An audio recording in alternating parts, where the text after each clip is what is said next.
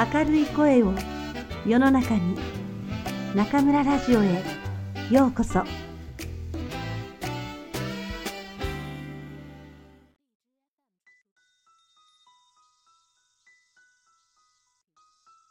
窓際のトットちゃん。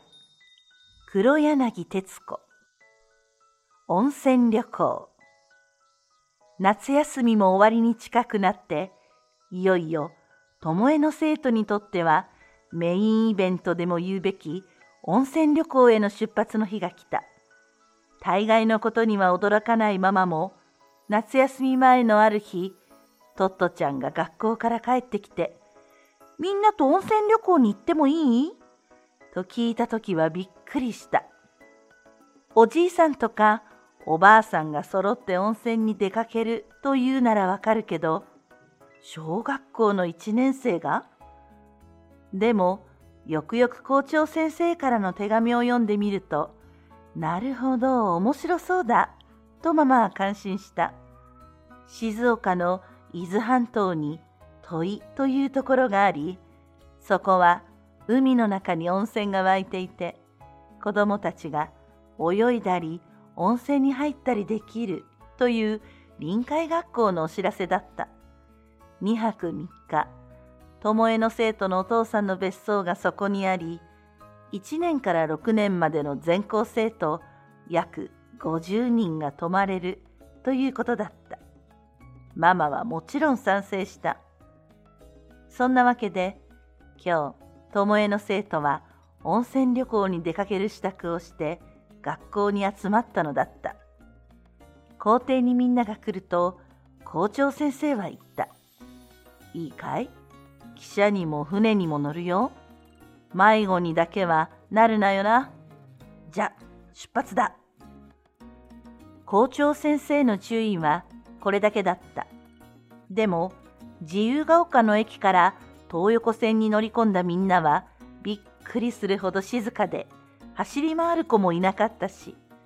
話すときは隣にいる子だけとおとなしく話した。巴の生徒は一回も一列にお行儀よく並んで歩くこととか、電車の中は静かにとか、食べ物のカスを捨ててはいけませんとか、学校で教わったことはなかった。ただ、自分より小さい人や弱い人を押しのけることや乱暴をするのは恥ずかしいことだということや散らかっているところを見たら自分で勝手に掃除をするとか、人の迷惑になることはなるべくしないようにというようなことが毎日の生活の中でいつの間にか体の中に入っていた。それにしても、たった数ヶ月前、授業中に窓からちんどん屋さんと話してみんなに迷惑をかけていたトットちゃんが、巴に来たその日からちゃんと自分の机に座って勉強するようになったことも考えてみれば不思議なことだった。ともかく今トットちゃんは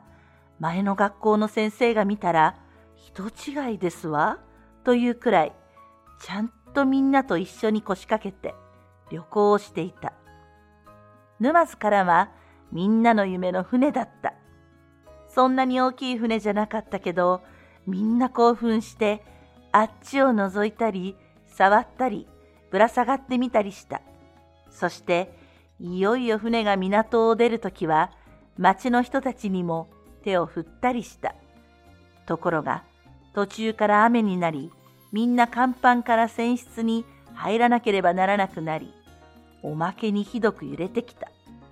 そのうちトットちゃんは気持ちが悪くなってきた。他にもそういう子がいた。そんな時、上級生の男の子が揺れる船の真ん中に重心を取る形で立って、揺れてくると、おっとっとっとっと、と言って、左に飛んでったり、右に飛んでったりした。それを見たらおかしくて、みんな気持ちが悪くて半分泣きそうだったけど、笑っちゃって、笑っているうちに問いについた。そして、かわいそうだけど、おかしかったことは、船から降りてみんなが元気になった頃、おっとっとっとっとの子だけが気持ち悪くなったことだった。土井温泉は静かなところで海と林と海に面した小高い丘などがある美しい村だった。一休みした後、先生たちに連れられてみんな海に出かけた。学校のプールと違うから海に入るときはみんな海水着を着た。海の中の温泉というのは変わっていた。何しろ、どこからどこまでが温泉で、どこからが海という線とか囲いがあるわけじゃないから、ここが温泉ですよと言われたところを覚えてしゃがむと、ちょうど首のところまでお湯が来て、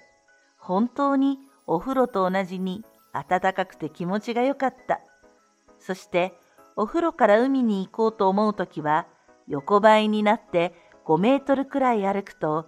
だんだんぬるくなってきてそこからもっと行くと冷たくなるからそこからは海だとわかるのだった。だからみんな海で泳いで寒くなると大急ぎで暖かい温泉に戻って首まで浸かった。そうするとなんだか家に帰ったみたいな気がした。おかしなことは海の部分に行けば海水棒をぴっちりかぶって泳ぐ子供たちが見たところは海と同じなのに温泉に入っている時は輪になって気楽な格好で話をしていることだった。きっと旗から誰かが見たら結局小学生でも温泉に入るとおじいさんやおばあさんと同じと思ったかもしれなかった。その頃の海はほとんどよその人がいなくて海岸も温泉も巴の生徒の専用みたいだった。みんな精一杯この珍しい温泉海水浴を楽しんだ。だから夕方別荘に帰った時はどの子もあんまり長く水に浸かっていたので指先の皮がしわしわになっていたほどだった。夜は夜でお布団に入ってから交代にお化けの話をした。トットちゃんたち1年生はみんな怖くて泣いた。そして泣きながら、それから？というのだった。この土井温泉の3日間は、これまでの学校の中での野宿とか肝試しと違って実際の生活だった。例えば、晩ご飯の材料を買いに順番で八百屋さんや魚屋さんに行かされたし、知らない大人の人たちから、どこの学校の生徒？とか、どこから来たの？と聞かれたとき、ちゃんと答えなきゃならなかった。それから、林の中で迷子になりそうになった子もいたし、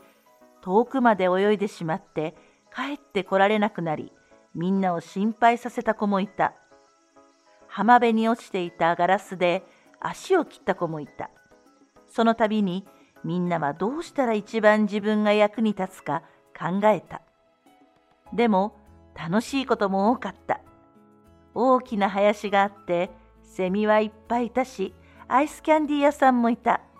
それから海岸で一人で大きい木の船を作っているおじさんとも会った。かなり船の形が出来上がっていたから朝起きるとみんなどれくらい昨日よりできているか走って見に行った。トットちゃんは薄く長くできたカンナくずをおじさんからお土産にもらった。お別れの日、校長先生が言った。どうだい？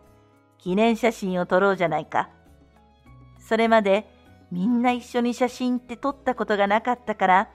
またみんなは興奮した。だから、はい、撮りますよって女の先生が言うとき、誰かがトイレに行ってたり、さあいいですね、と言うと、運動靴の右と左が逆だったから履き直すという子がいたり、その間中ずっと緊張してポーズをとっていて、本当に、じゃあ行きますよ、という時に、ああ、疲れた、もうダメだ、と言って寝っ転がる子もいて、とっても時間がかかった。でも、海を後ろにして、思い思いのポーズをして撮った写真は、子供たちの宝物になった。その写真を見れば、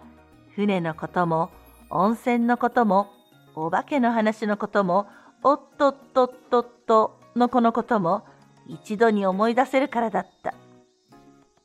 こうしてトットちゃんの初めての夏休みは対に忘れることのできないいろんな楽しい思い出を残して過ぎていった。まだ東京でも近くの池にはザリガニがたくさんいて大きい牛がゴミ屋さんの車を引っ張って歩いている頃のことだった。